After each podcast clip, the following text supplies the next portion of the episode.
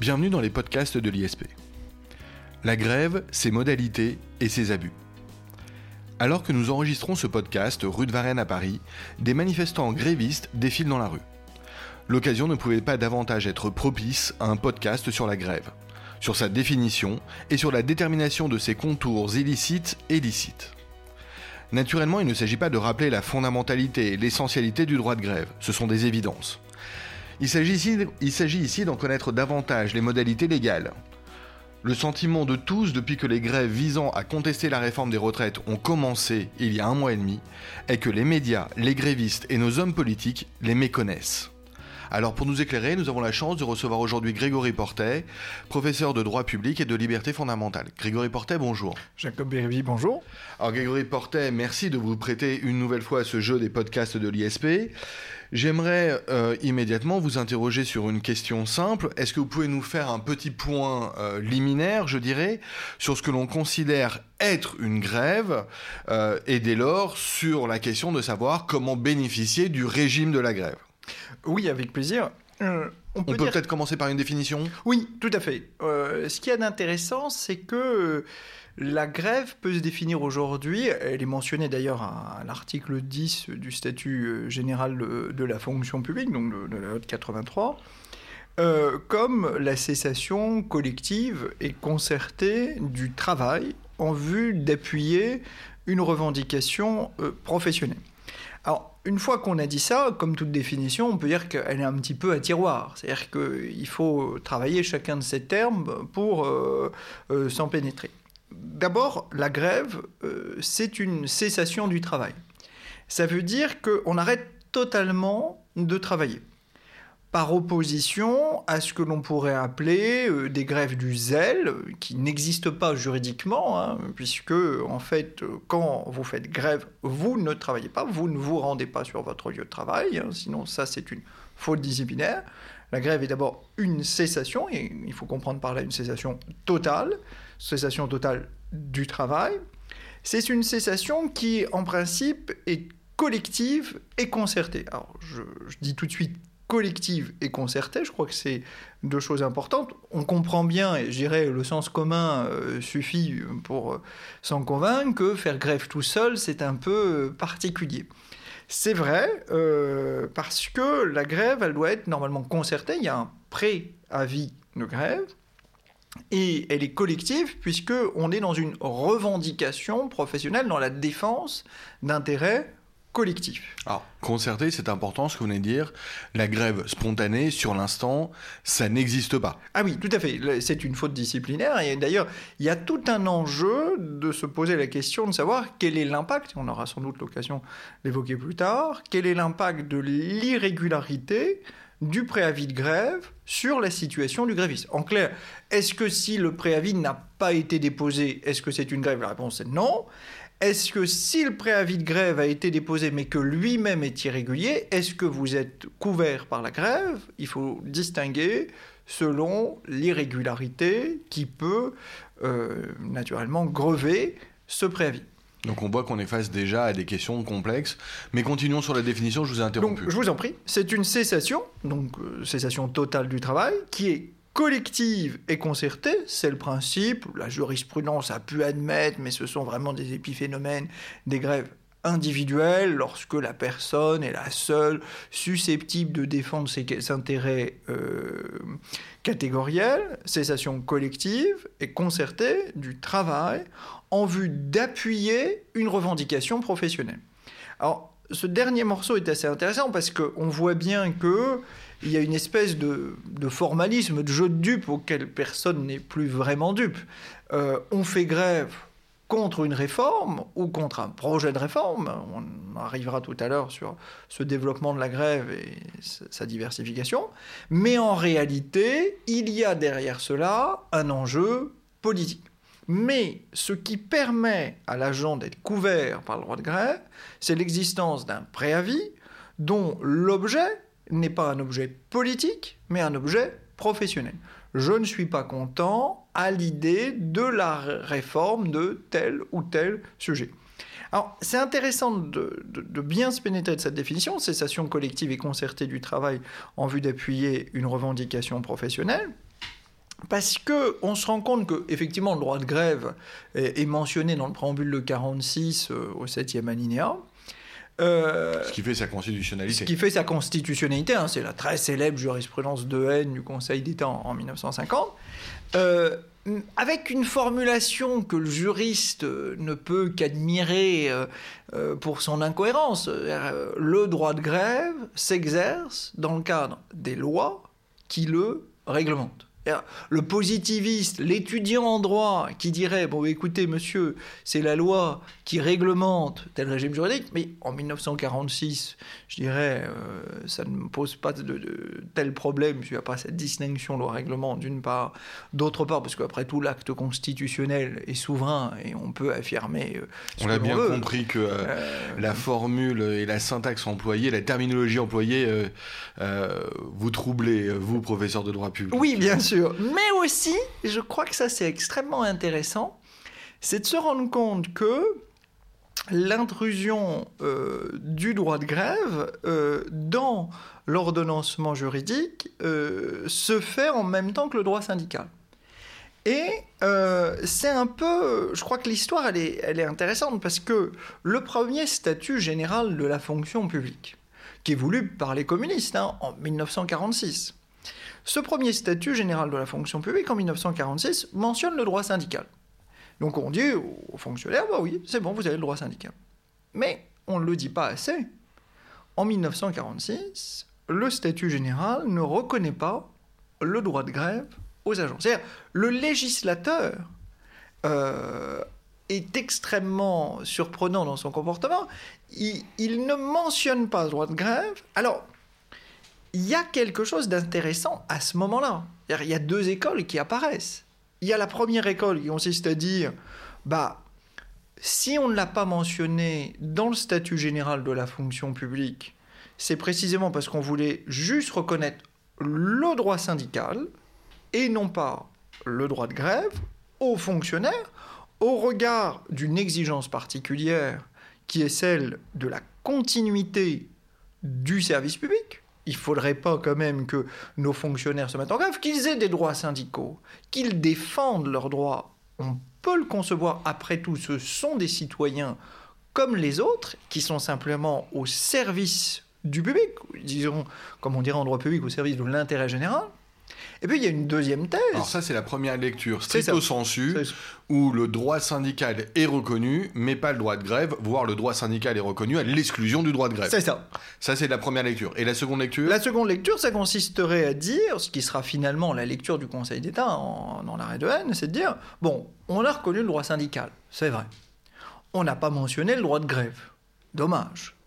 Est-ce qu'on doit considérer que le législateur pouvait priver du droit de grève les fonctionnaires. Bah, L'interprétation du Conseil d'État, n'importe quel étudiant de première année peut mener finalement un raisonnement, c'est de dire, c'est écrit le droit de grève s'exerce dans le cadre des lois et des règlements, qu'il réglemente, bah, il n'est pas mentionné que certaines catégories seraient exclues, etc. Donc, moi, j'en déduis que le constituant ne souhaitait pas exclure les fonctionnaires, donc j'en déduis que les fonctionnaires doivent également bénéficier du droit de grève. Interprétation. une lecture inclusive, oui. qui est euh, qui n'est pas toujours d'ailleurs la norme en droit, mais qui là euh, est euh, appréhendée par le Conseil d'État comme une forme d'ouverture et presque une forme de logique aussi. Oui, et en même temps, on voit bien que il y a quand même le droit de grève, c'est vrai, c'est mentionné, septième alinéa du préambule 46, le droit de grève s'exerce, mais c'est écrit, s'exerce dans le cadre des lois qui le réglementent. Et on voit bien que on aurait pu considérer que, faute pour le législateur, dans le statut de 1946, d'avoir réglementé le droit de grève, alors les agents publics ne devaient pas avoir ce droit de grève. Ce qui d'ailleurs se serait inscrit dans une continuité jurisprudentielle, parce que il est bon de rappeler que, sans faire euh, étal de, nombre de jurisprudences du Conseil d'État, euh, depuis 1909, euh, une jurisprudence Winkel, le, Conseil d'État avait une ligne qui était hyper claire. C'était un agent public qui fait grève se met en dehors des garanties de la fonction publique. Il se met en dehors des garanties des lois et des règlements. Ça signifiait, je me mets en grève en 1909, eh bien, je n'aurai pas communication de mon dossier, je n'aurai aucune des garanties disciplinaires, je suis licencié pour abandon de poste. Fin de l'histoire. D'accord, donc de haine est un arrêt de rupture et on reconnaît le droit de grève à l'agent.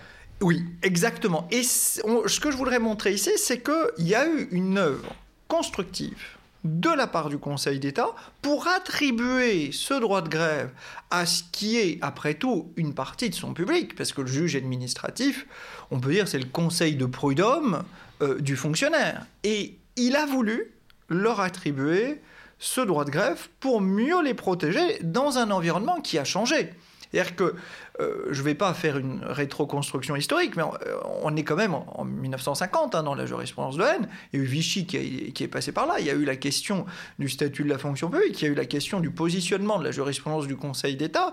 Il y a eu toute une œuvre où le Conseil d'État se rend compte que bah, finalement il faut protéger cette fonction publique.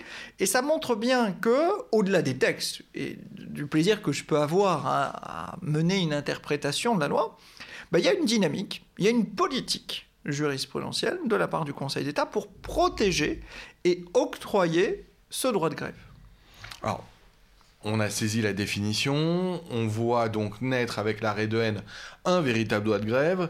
Euh, est-ce que vous pouvez, euh, Grégory Portet, à l'opposé, eh bien, envisager peut-être rapidement, mais tout de même, euh, les formes de grève interdites? Oui, alors tout à fait, Jacob Berby, parce que on, se rend compte que le législateur a comme ému le souhait, très rapidement, euh, d'une part, de légiférer de manière générale sur certaines formes de grève qui doivent être interdites.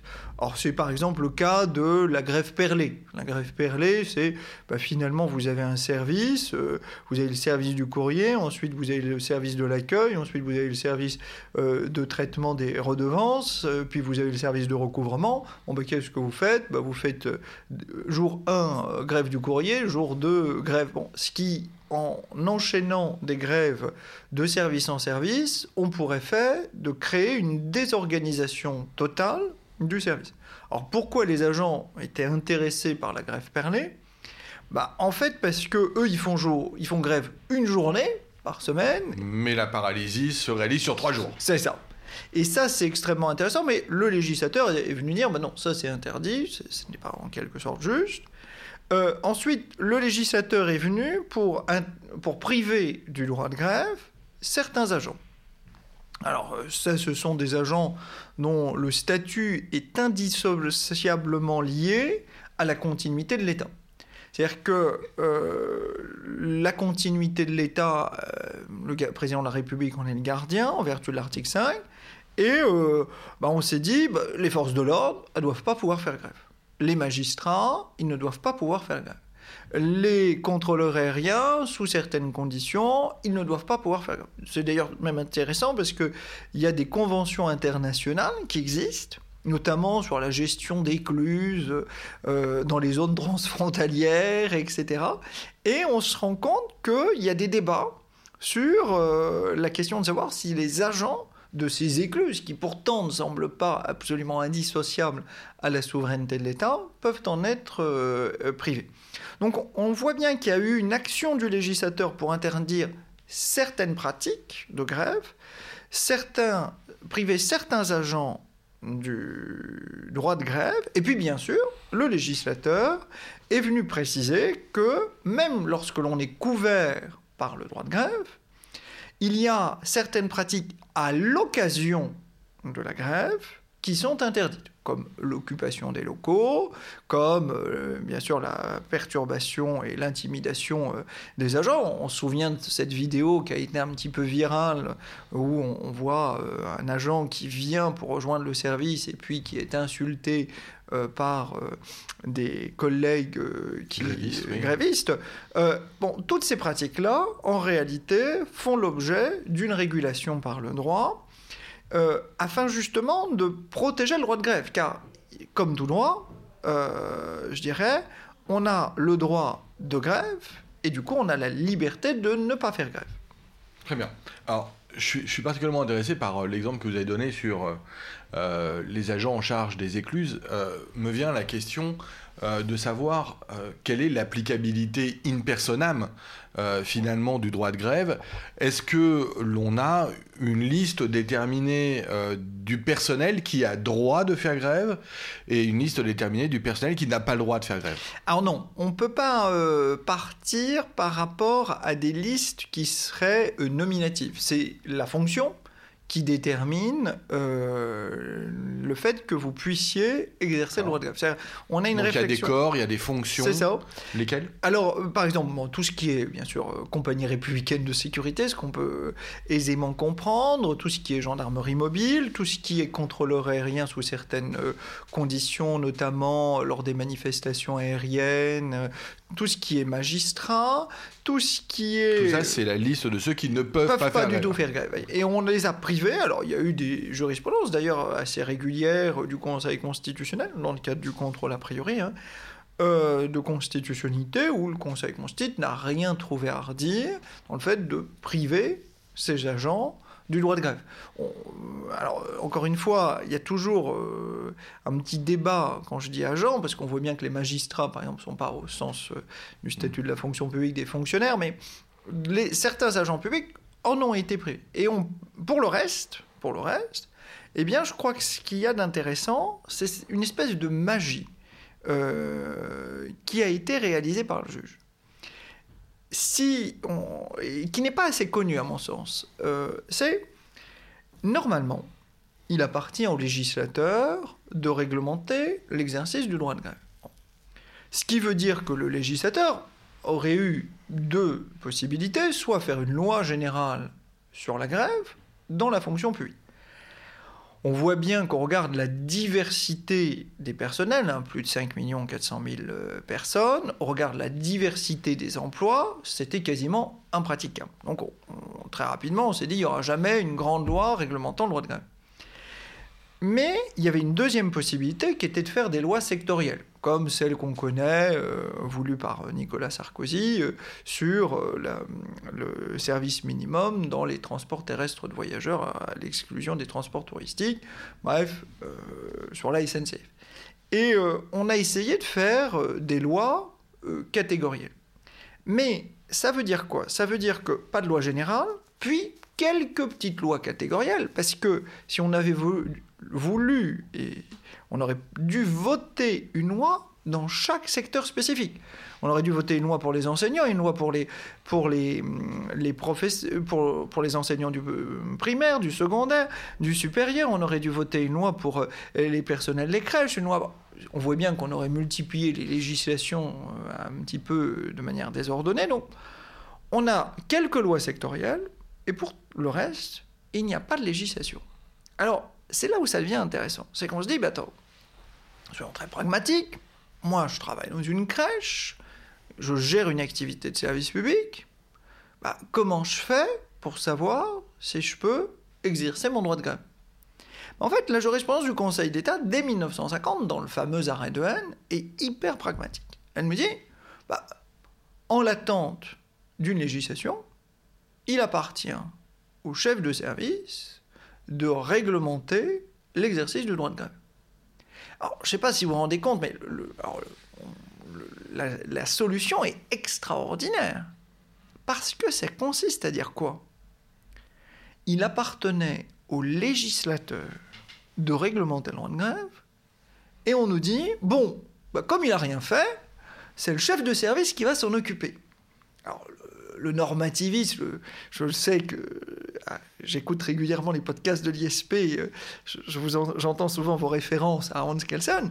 Bah, le normativiste que vous êtes ne pourra que être choqué par le fait que une compétence qui a été attribuée au législateur par la Constitution est finalement provisoirement transférée à un chef de service par l'office du juge administratif il faut le dire, c'était quand même extrêmement culotté, avec une justification finaliste. Le civiliste que je suis est parfois effectivement régulièrement choqué par la jurisprudence du Conseil d'État. Je, je, je, vous le concède, Grégory Portet. Euh, Grégory Portet, pour avancer euh, dans cette présentation du droit de grève et ses contours, euh, je vous avoue que, euh, à écouter les médias récemment, euh, certains de nos hommes politiques, et c'est aussi pour cela qu'on fait euh, ce podcast, peut-être parfois pour resituer modestement, mais les contours juridiques de notre actualité, certains hommes politiques ou encore certains médias n'osent euh, pas moins qu'affirmer que c'est mieux ailleurs, euh, que le droit de grève est davantage euh, encadré, mieux employé dans d'autres pays, et notamment les exemples fleurissent où on nous dit que en Allemagne ou encore en, en Italie, le droit de grève est mieux employé, mieux réglementé. Est-ce vrai? Alors, je crois que comparaison n'est pas raison. C'est-à-dire que l'Allemagne euh, a une définition de la fonction publique qui, qui se fait de manière extrêmement restrictive. C'est-à-dire sont considérés comme des fonctionnaires en Allemagne uniquement ceux qui participent aux fonctions de souveraineté. Police, armée, justice, etc. Donc définition extrêmement restrictive, ce qui voudrait dire que, euh, si on allait dans un raisonnement un peu brutal, le professeur n'est pas considéré comme un, fonctionnaire, au sens où nous, on va le considérer en France comme un fonctionnaire. Ce qui veut dire que, bah, pour eux, c'est assez simple. Hein. Soit on est fonctionnaire, et dans ce cas-là, on n'a pas le droit de grève, et soit on est un agent public, et dans ce cas-là, on a le droit de grève. Il y a une différenciation ici de statut qui est liée au rattachement aux fonctions régaliennes de l'État. On peut donc dire que, euh, au risque de choquer, nous sommes finalement moins permissifs que l'Allemagne. Pourquoi? Parce que nous, la solution, c'est... Ça choque pas tant que ça, hein, de voir le français moins permissif que l'allemand. Hein, euh, nous, la solution, c'est de dire, par principe, il appartient au chef de service de réglementer l'exercice du droit de grève dans son service public. Alors que chez eux, c'est tes fonctionnaires, tu n'as pas le droit de grève, tu es agent public, tu as le droit de grève. Point.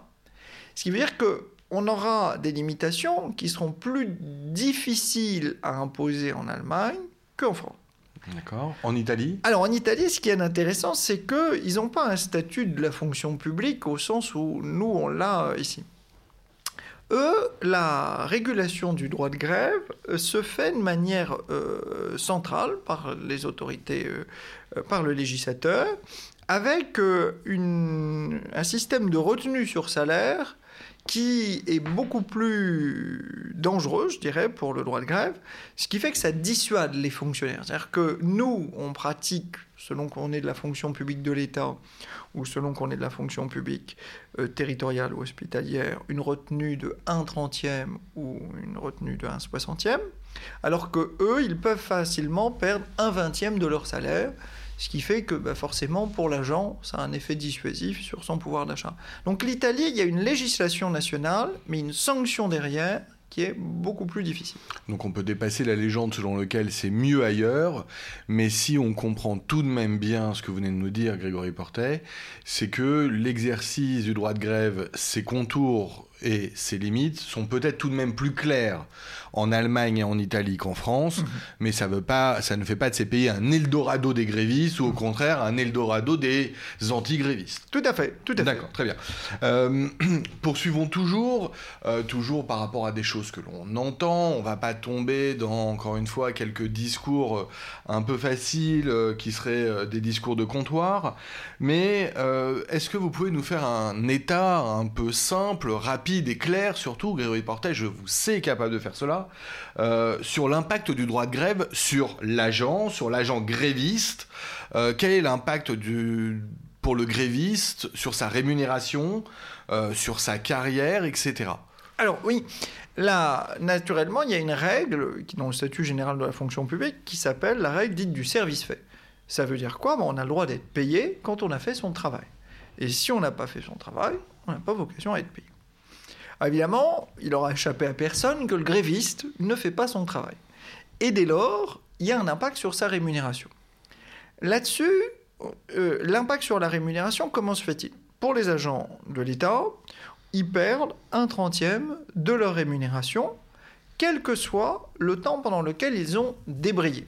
Ce qui veut dire que j'ai fait grève une heure le matin en prenant mon poste de travail pour manifester mon mécontentement. En fait, ça ne sert à rien d'aller travailler puisque je, cette journée-là, je l'ai perdue. c'est de la rémunération à jour franc. C'est ça. Alors, qui d'ailleurs euh, a été rétabli euh, parce que on a eu beaucoup d'évolutions là-dessus. Le Conseil d'État au départ voulait faire une jurisprudence proportionnelle en disant c'est une heure, euh, alors on allait faire des, des ratios. Enfin, c'était une histoire très compliquée, une jurisprudence bouchée dans les années 60 de mémoire. Et puis, paf, on s'est dit non, non, c'est ingérable pour les gestionnaires. Et puis surtout, il y avait un impact énorme, parce que les agents comprenaient bien qu'ils pouvaient faire une heure là, une heure là, une heure là, et revenir indirectement à une forme de grève perlée. Donc on s'est dit un trentième, indivisible, pour les agents de l'État. Pour les agents des collectivités territoriales, on n'est pas à la règle du 30e indivisible, on est à la règle du 1 60e, donc ce qui veut dire qu'ils paient s'ils ont fait une demi-journée, ou un 30e s'ils ont fait euh, une journée. Pour dire globalement les règles, c'est un petit peu plus subtil que ça. Donc il y a une retenue sur salaire. Et ça, c'est normal. Et je dirais que je crois qu'il faut démystifier quelque chose. Euh, cette règle-là, ce n'est pas une sanction, parce que ce n'est pas une faute que d'exercer le droit de grève. C'est simplement l'application d'une règle comptable, qui est le service n'a pas été fait, vous n'avez pas vocation à être payé. Oui, c'est un mécanisme de compensation ou encore de réciprocité. C'est ça. Euh, comme dirait un civiliste, effectivement, c'est un vrai mécanisme. Pardon. Et du coup, pour nous, c'est ce vrai dispositif. Et là, ce qui est intéressant, c'est que au-delà de cela, bah, puisque c'est un droit, il n'y a bien sûr aucune sanction qui puisse être prise à l'égard de l'agent, aucune conséquence qui puisse être tirée au regard de la carrière de l'agent public. Alors, c'est intéressant parce qu'on voit bien que mécaniquement, euh, l'agent euh, qui est chargé d'évaluer, de déterminer les promotions, ce qu'on appelle le mouvement dans la fonction publique, le moment où bah, vous faites un souhait de changer de poste, bah, il prend en compte des données qui sont liées à l'absence de l'agent, au nombre de jours travaillés, etc., eh bien, euh, dans ces données qui doivent lui être fournies pour l'appréciation de l'aptitude de l'agent à occuper ce nouveau poste auquel euh, l'impétrant euh, candidate, eh bien, on ne doit pas faire figurer les jours de grève. C'est-à-dire que fictivement, on doit réintégrer ceci pour ne pas créer le sentiment qu'il aurait été malade ou quelque chose comme ça. Donc on voit bien qu'il y a vraiment une volonté de les protéger sur l'intégralité de leur carrière, puisqu'il s'agit là d'un droit. Euh, enfin, je crois qu'on peut dire que la dernière différence qui me semble, un autre élément qui me semble intéressant, c'est que il y a donc une suspension de la rémunération, une privation de la rémunération. Et c'est là où on voit une différence avec le droit de retrait et cet effet attractif en quelque sorte du droit de retrait pour les agents. Le droit de retrait. On a entendu récemment qu'il y avait un véritable conflit, euh, et pas seulement euh, terminologique, syntaxique, mais il y a un vrai conflit factuel entre l'exercice du droit de grève et l'exercice du droit de retrait. Hein. Bien sûr, euh, l'agent qui, qui, fait grève, bah, ce à quoi il pense en premier, c'est je perds un trentième de mon mois. L'agent qui exerce son droit de retrait, bah, techniquement, il est censé répondre à un péril grave et imminent. Et parce que finalement il se protège, bien lui, il a le droit au maintien de sa rémunération. On voit bien que le droit de grève et le droit de retrait s'opposent totalement. Le droit de grève est un droit, je l'ai dit, une cessation collective, concertée le droit de retrait Est individuel. Alors que le droit de retrait est individuel. Le droit de grève est concerté. Le droit de retrait n'est pas concerté. Le droit de grève répond à une revendication professionnelle. Le droit de retrait répond à un péril grave et imminent.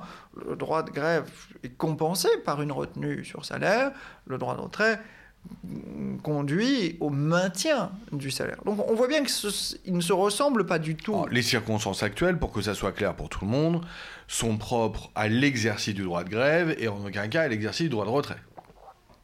Tout à fait. Euh, actuellement, on est dans l'exercice du droit de grève. Je voulais faire référence ici à l'épisode, vous vous souvenez, qui s'est produit en fin d'année dernière, où euh, un accident de train survient, et puis euh, la personne qui conduisait le train est toute seule et il se trouve que malheureusement le, téléphone est en panne et puis pour faire intervenir les secours, les choses semblent très compliquées. Et là, les réseaux sociaux aidant, euh, l'ensemble des agents se mettent à exercer leur droit de retrait. On voit bien que derrière cette revendication-là, il y a en réalité une forme de grève. Pourquoi? Bah, Parce que les réseaux sociaux ont permis de se concerter en vue d'appuyer en réalité une revendication professionnelle.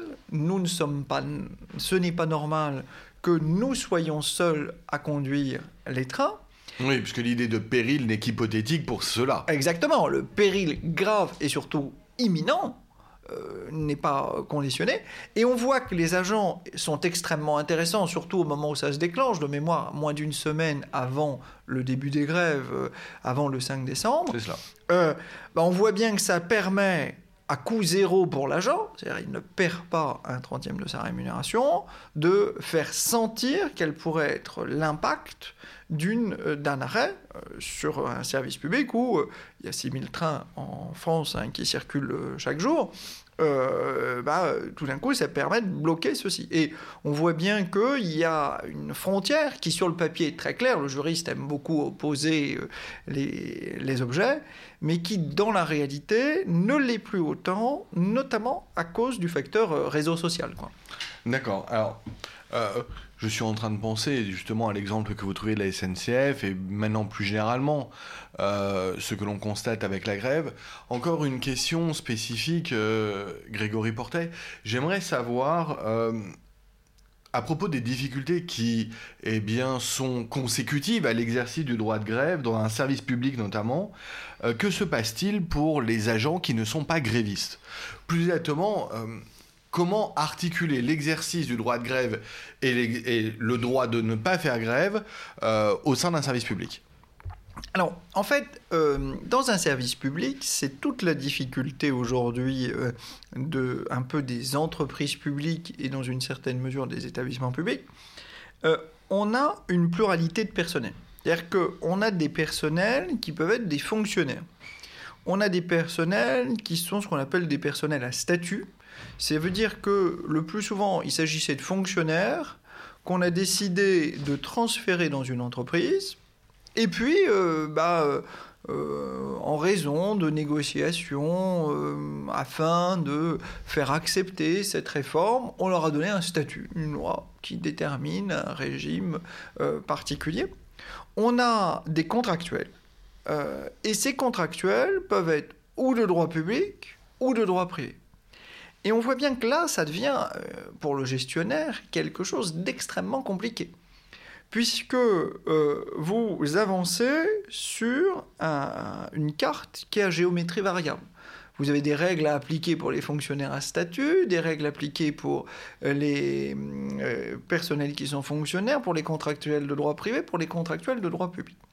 Et pour l'agent qui n'est pas gréviste, eh bien, je dirais, c'est un peu la même disposition. C'est-à-dire que euh, il, faut partir de l'idée que lui, il va aller travailler avec des collègues qui, eux, seront fonctionnaires et seront dès lors soumis à la règle, par exemple, du 1 30e indivisible, alors que lui, il sera un fonctionnaire territorial détaché auprès de l'entreprise à statut, et lui, il sera un 60e, etc.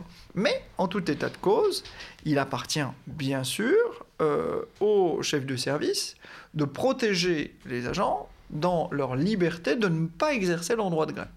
Et euh, le, fait d'exercer une pression sur un agent qui ne serait pas gréviste constitue assurément une faute disciplinaire. La jurisprudence du Conseil d'État est extrêmement euh, constante là-dessus.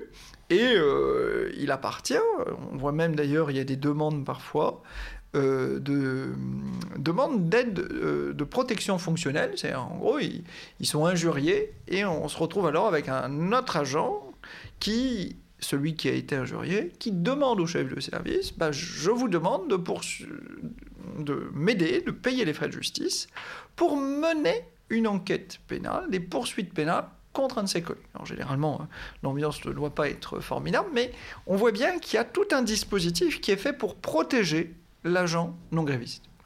le protéger notamment de ce que l'on aurait pu appeler les abus du droit de grève.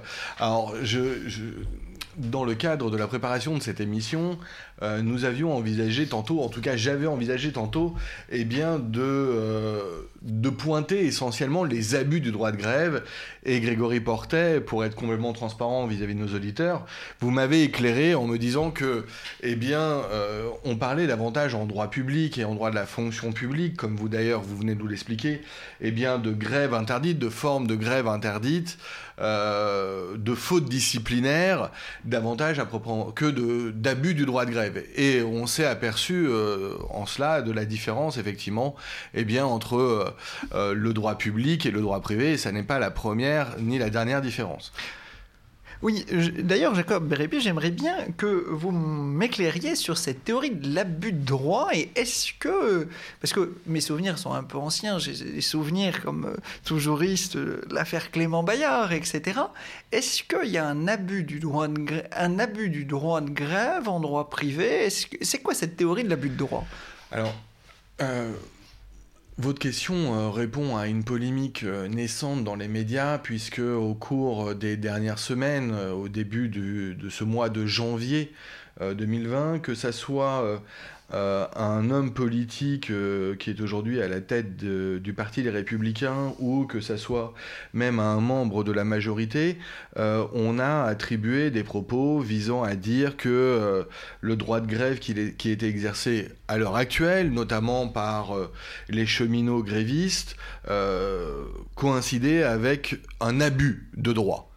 Et euh, certains n'ont pas hésité à dire que la théorie de l'abus de droit, qu'ils ne maîtrisent pas forcément, euh, on a pu le voir, euh, pourrait être utilisée à leur encontre. Alors, déjà, resituons ce qu'on appelle la théorie de l'abus de droit. la théorie de l'abus de droit en droit privé, c'est une théorie prétorienne, c'est une construction de la Cour de cassation qui a maintenant plus d'un siècle, euh, puisque euh, elle a été fondée dans le très célèbre arrêt Clément Bayard euh, de la Chambre des requêtes du 3 août 1915. C'est une théorie qui permet finalement aux juges de faire la police et la régulation des comportements des individus exerçant leurs droits et libertés. Euh, lorsque euh, un individu euh, détient un droit, patrimonialement ou personnellement, qu'il l'exerce, lorsqu'il exerce une liberté qui lui est reconnue fondamentalement, constitutionnellement, ou d'ailleurs peu importe, il ne s'agit pas de contester son droit, mais la manière dont il l'utilise. l'image typique, c'est eh bien l'abus du droit de propriété, l'abus de la liberté d'expression, etc., etc. Autrement dit, on va s'accorder sur l'idée que tout droit euh, doit, euh, on va dire, être exercé dans des limites, euh, et notamment dans les limites du respect d'autrui. Il n'y a point de droit absolu et tout exercice excessif, anormal ou réalisé dans l'intention de nuire d'autrui entraîne une responsabilité. Il est vrai donc que la théorie de l'abus de droit en droit privé permet de critiquer tout exercice abusif euh, d'un droit. Et on pourrait parfaitement imaginer que euh, la théorie de l'abus de droit puisse servir fondamentalement à critiquer eh certains comportements euh, pris au nom de l'exercice du droit de grève. Alors c'est vrai, puisque, encore une fois, la théorie de l'abus de droit n'a pas de limite et n'a pas de contour. Mais vous l'avez dit très bien tantôt, Grégory Portet, l'exercice du droit de grève se réalise d'abord dans le cadre des lois et des règlements. Et il se trouve que, eh bien, dans certains domaines, la théorie de l'abus de droit n'appartient pas seulement aux juges, et euh, le législateur s'en est emparé. On comprend aisément que euh, c'est le cas, euh, eh bien, en droit du travail, en somme. Et le droit du travail a plutôt, évidemment, coordonné à la fois l'exercice du droit de grève, mais aussi ce qu'on peut appeler un abus du droit de grève. Hmm. Alors, comment est-ce que vous envisageriez, dans ce cas, comment d'après vous, euh, on pourrait comparer la situation du droit de grève tel que je l'ai exposé et du droit de grève en droit privé? Eh bien, euh, je je me suis aperçu tout au long de, ce podcast, Grégory Portet, que finalement, même si on se plaît parfois à, révéler nos différences, on reste quand même à bien des égards parents, y compris dans la construction de grandes discussions et de grandes thématiques du droit je le disais, je le disais lors de la réponse à la question précédente, Grégory Portet, euh, en matière euh, de droit de grève et d'abus du droit de grève, euh, le droit du travail s'est emparé de la question et, et permettez-moi de tout simplement rappeler ce qui est une évidence pour tous, c'est que le Code du travail protège le salarié gréviste. Naturellement. Du fait qu'il exerce un droit. En aucun cas la grève en tant que tel, percé, ne peut être envisagé comme une faute. Alors l'article euh, L1132-2 du Code du travail euh, le dispose clairement, aucun salarié ne peut être sanctionné, licencié ou faire l'objet d'une mesure discriminatoire en raison de l'exercice normal du droit de grève. Toute disposition ou tout acte contraire serait nul de plein droit. Voilà, ça a le mérite de la clarté. Euh, la Cour de cassation, en plus, euh, exprime avec une très grande fermeté euh, eh bien, le sens, la valeur et la portée de ce dispositif. On a un arrêt d'assemblée plénière qui est extrêmement connu, du 23 juin 2006, qui rappelle effectivement cette nullité de plein droit des actes discriminatoires ou des actes de sanction d'un gréviste. Maintenant, encore une fois, il y a des limites à l'exercice de ce droit de grève, et là aussi, euh, le Code du travail, euh, au travers de ses méandres, hein, parce qu'il aurait été peut-être trop simple de s'attendre à ce que ça soit l'article suivant, l'article L1132-2 qui le prévoit. Non, il faut aller dans les L2511-1 et suivant du Code du travail pour découvrir que, eh bien, euh, seule une faute lourde peut justifier le licenciement euh, d'un salarié gréviste. Alors on a donc, eh bien, tout simplement ce balancement que vous avez pu rappeler euh, d'un droit reconnu et d'une sanction finalement de l'exercice anormal, de l'exercice extrême, de l'exercice fautif, et encore pas d'une simple faute. Ce n'est pas une simple faute qui euh, est requise euh, pour que le licenciement soit justifié, non, c'est bien une faute lourde. On a donc cette idée que l'abus du droit de grève est finalement chose euh, appréciée de manière très restrictive. Alors, donnons des exemples, peut-être. Mhm. Qu'est-ce qui peut constituer un abus du droit de grève? Là aussi, le parallèle avec la faute disciplinaire que vous envisagiez dans le service public est évident. Euh, vous avez parlé de désorganisation euh, du service. Oui, tout à eh bien, la formule euh, est tout à fait transposable en droit privé. L'abus du droit de grève est caractérisé par eh bien, la désorganisation de l'entreprise. Alors une désorganisation de l'entreprise, euh, là aussi qu'il faut entendre dans un sens restrictif, parce que sinon, euh, toute grève, par définition, par est, définition est un mécanisme de perturbation. Donc il faut une désorganisation manifeste et anormale. Euh, de l'entreprise, d'où euh, à l'identique, par exemple, euh, la sanction des grèves perlées. Mmh. voilà, c'est ce système presque abusif, presque déloyal dans l'exercice du droit de grève est sanctionné.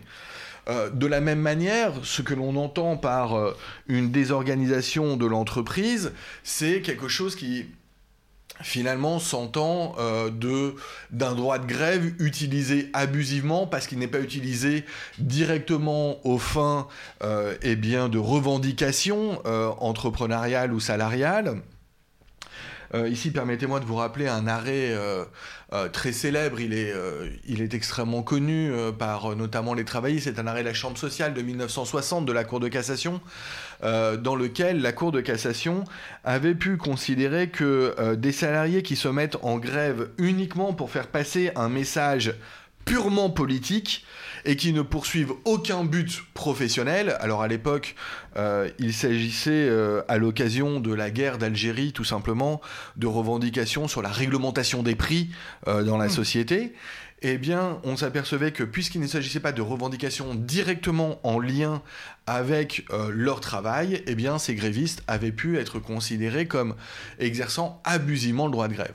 Euh, cette jurisprudence de 1960, je tiens à le préciser, euh, apparaît à bien des égards encore le droit positif, mais tout de même, dans cette affaire, la Cour de cassation avait sans doute fait preuve euh, d'une sévérité dont on peut douter qu'elle ferait encore montre aujourd'hui.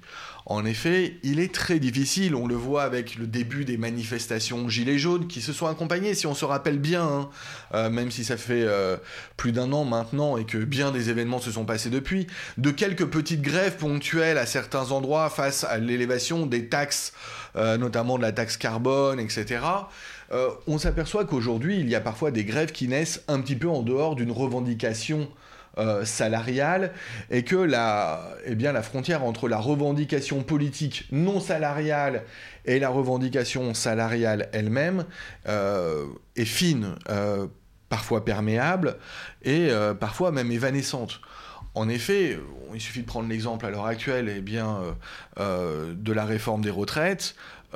certains aujourd'hui corps, euh, certaines professions se sont mises en grève, certaines personnes se sont mises en grève pour se euh, rapprocher d'autres corps, alors que eux-mêmes, on ne voit pas très bien quel est l'impact sur eux et sur leur situation.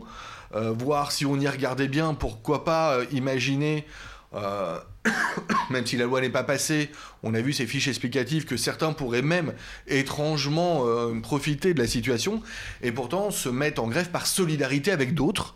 Euh, ici, si on devait juger de la situation de chacun, mmh. euh, on pourrait imaginer que effectivement l'abus du droit de grève pourrait, pourrait être caractérisé dans bien, bien, un bien grand nombre de circonstances.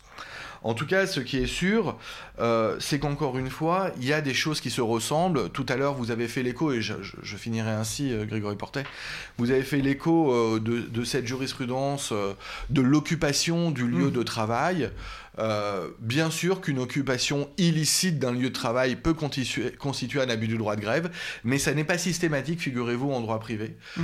la Cour de cassation vérifie tout de même qu'il ne s'agit pas d'une forme aussi de liberté d'expression au sein ah oui. Euh, de l'entreprise. Euh, toute la question va être de savoir si finalement euh, la désorganisation de l'entreprise est effectivement anormale, excessive, etc. D'accord. C'est un peu la même jurisprudence, si vous permettez, que sur le piquet de grève. Hmm. Euh, le piquet de grève, c'est-à-dire, euh, on a tous cette image, hein, euh, le ou les grévistes qui se mettent en tête de bloquer l'accès à l'entreprise, voilà en soi, le piquet de grève n'est pas euh, percé illicite. Le, piquet de grève n'est pas synonyme automatiquement d'un abus du droit de grève, mais au cas par cas, la casuistique va dire si ce piquet de grève là, celui-ci, dans cette circonstance-là, réalisé par ces personnes-là, à cette occasion-là, effectivement, est constitutif d'un simple exercice du droit de grève ou constitutif d'un abus du droit de grève. Donc pour finir, il y a la définition de l'abus du droit de grève, c'est une définition très casuistique, et même si le législateur s'est emparé euh, de l'abus de droit pour l'appliquer en droit du travail à la grève, eh bien, ça reste euh, finalement euh, une œuvre prétorienne que de caractériser l'abus. Et alors, j'aurais une dernière question que, qui me vient à l'esprit en songeant à nouveau Jacob Bérébi à un podcast que j'avais écouté avec intérêt sur la liberté du commerce et de l'industrie. Euh, nous, euh, je n'ai pas connaissance de jurisprudence qui aurait pu évoquer euh, la liberté du commerce et de l'industrie, une espèce d'équilibre avec le droit de grève. Pour des raisons qu'on peut comprendre, puisque dans le secteur public, exception faite des SPIC, je dirais euh, la question de l'atteinte à une forme de commerce et d'industrie, pour euh, simplifier, est assez peu probable. Avez-vous connaissance, euh, vous qui êtes commercialiste, d'invocation, de, d'un préjudice ou de, de, la simple invocation? Est-ce hors de propos Ah non, c'est absolument pas hors de propos, et on sait que les actions en responsabilité qui peuvent être menées par un employeur à l'égard de salariés grévistes. C'est pour ça, oui. Euh, notamment bah, à l'occasion d'un contentieux de licenciement. Euh, eh bien, ces actions en responsabilité reposent sur l'idée d'un préjudice évidemment commercial, en ce sens que l'on a porté atteinte à la liberté du commerce industrie, à la liberté entrepreneuriale et au droit tout simplement de l'entreprise de faire du profit. Donc, bien évidemment qu'il y a euh, derrière la sanction même du licenciement une possible action en responsabilité hmm. Qui peut être engagée. Euh, maintenant, je dirais que ce n'est pas sur ce terrain-là que euh, les débats euh, se placent le hmm. plus souvent. Oui, naturellement. Et que les juridictions euh, compétentes en la matière, je pense notamment au Conseil des prud'hommes, euh, sont parfaitement enclines à juger euh, de la validité ou de l'absence de validité d'un licenciement dans ce cadre du droit de grève ou de l'abus du droit de grève, mais très souvent les actions en responsabilité intentées par les employeurs contre les employés euh, ne donnent pas lieu à des sommes faramineuses. ça n'est pas tant la question. Mais c'est vrai, vous avez exprimé quelque chose qui est sans doute très important. Euh, Grégory Portet, c'est que la théorie de l'abus de droit, on l'a dit tout à l'heure, elle sert au juge à réguler et euh, finalement à instaurer une forme de police euh, morale, ou en tout cas une police des mœurs et des comportements. très souvent aussi, la théorie de l'abus de droit vise à régler la confrontation entre deux droits et deux libertés fondamentales on prend l'exemple finalement de l'arrêt de 1915, Clément Bayard, hmm. c'est euh, abus de droit euh, de propriété contre droit de propriété de l'autre, et ainsi de suite. On voit très bien, euh, je pense, peut-être parce qu'on est un peu en train de flirter avec le droit du travail, que dans l'affaire Babylou, c'était cette question aussi de la liberté d'entreprendre versus la liberté religieuse d'un salarié. Bien sûr, bien sûr. Et là, effectivement, c'est la liberté entrepreneuriale dont il est question face euh, à l'exercice du droit de grève. Et effectivement, on, revient sur ce que l'on a pu dire. On comprend parfaitement que le critère de l'abus, ça soit la désorganisation manifeste et anormale de l'entreprise. Merci à vous, euh, Jacob Berby. Grégory Portet, merci pour tous ces éclaircissements. Ça nous a permis finalement de visiter un peu le droit de grève, euh, non pas euh, pour une fois sous l'angle de texte et de manière trop pesante, mais sous un angle, je crois, très pragmatique et factuel, que ce soit bah, finalement en droit public ou, ou, quelque peu en droit privé. Grégory Portet, merci beaucoup pour votre intervention. Merci à vous, Jacob Berby. Et merci à tous de nous avoir écoutés. À très bientôt. À bientôt.